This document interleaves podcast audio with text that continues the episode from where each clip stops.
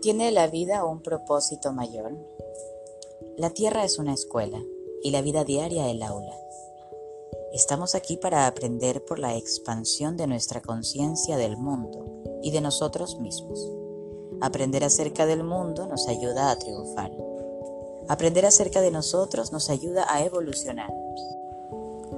Los desafíos en las relaciones, la salud y las finanzas son parte del currículum la vida diaria nos enseña todo lo necesario para el próximo paso del viaje. Cada día nos presenta nuevas lecciones que aprender. Pregunta. Crecemos, vamos a la escuela, buscamos trabajo, nos casamos y tenemos una familia. Salimos de vacaciones, prestamos un servicio y vivimos hasta morir. No es suficiente.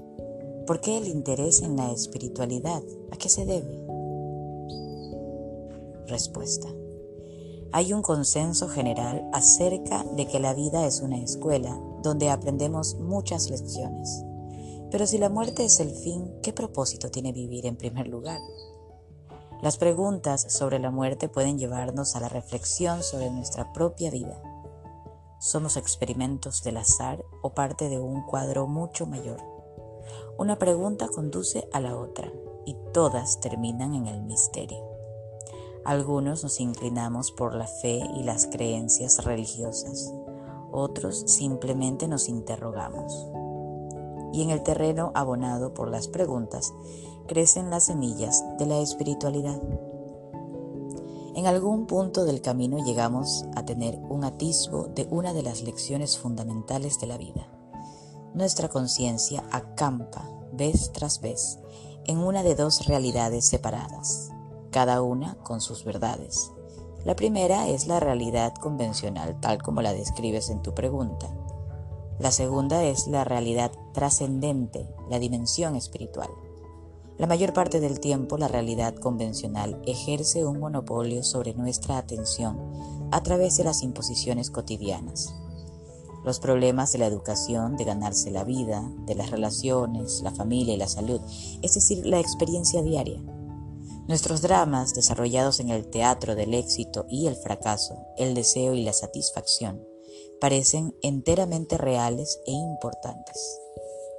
La vida convencional implica la búsqueda natural de satisfacción, que a su vez depende de sucesos que se desenvuelven en concordancia con nuestros deseos, expectativas y esperanzas.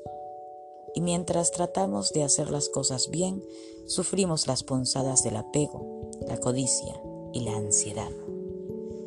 Hasta que un día, sea a través de un trauma, la muerte de un ser querido, una lesión u otra adversidad, notamos que la realidad convencional, aun cuando se presente de la mejor manera, desemboca en insatisfacción.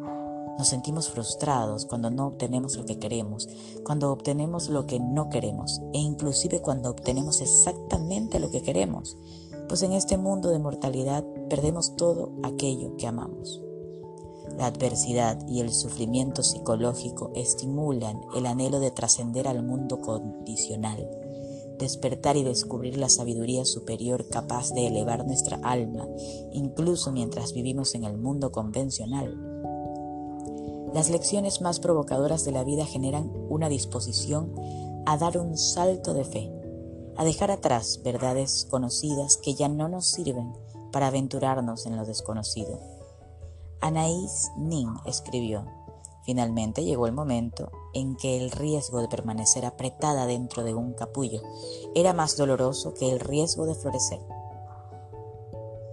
En la escuela de la vida cotidiana, la espiritualidad no está separada de este mundo. Nos permite llevar una vida ordinaria y al mismo tiempo recordar las verdades que nos hacen libres. Pregunta.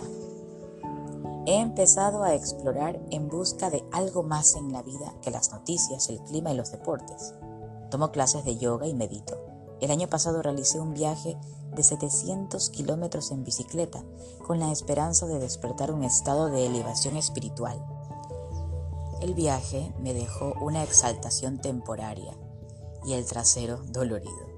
De todos modos, cada vez que empujo los límites de mi cuerpo algo pasa. Voy en la dirección correcta. Respuesta. Las hazañas físicas que ponen a prueba el cuerpo, inclusive privándolo de alimentos y agua, pueden generar estados alterados de la conciencia y exaltaciones temporales. ¿Pero con qué fin? Hace muchos años viajé a Oriente y recorrí muchos caminos, hasta que la búsqueda se consumió en sí misma y regresé a descansar. En la actualidad, podemos encontrar muchos chamanes, gurúes y guías espirituales dispuestos a llevarnos únicamente por el camino que ellos han elegido. Pero todos esos caminos son solo clases en la escuela de la vida diaria, partes de una gran aventura que nos enseña todo lo que necesitamos saber y nunca revela qué nos deparará el día siguiente. Esto me recuerda una historia. A fines de la Segunda Guerra Mundial, cuando los norteamericanos comenzaron a avanzar sobre territorio alemán, los jóvenes fueron capturados y embarcados hacia un campo de prisioneros de guerra en los Estados Unidos.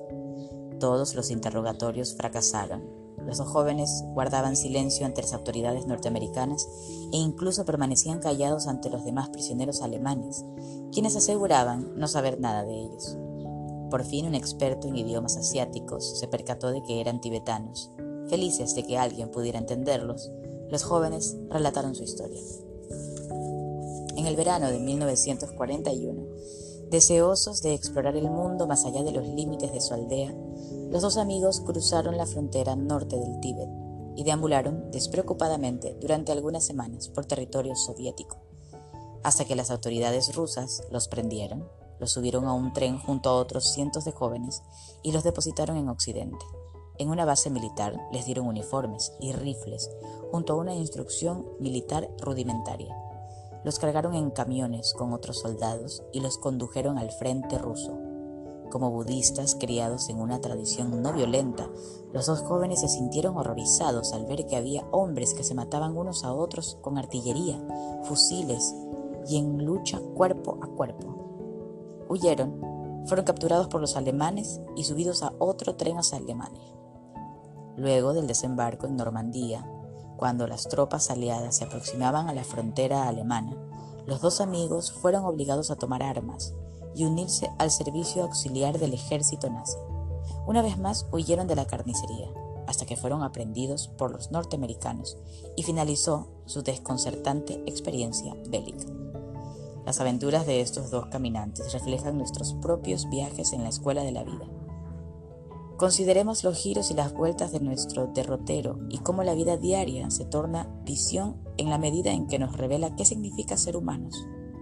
Esta vida, este instante es nuestro viaje del héroe, nuestro momento de la verdad, nuestra experiencia cercana a la muerte.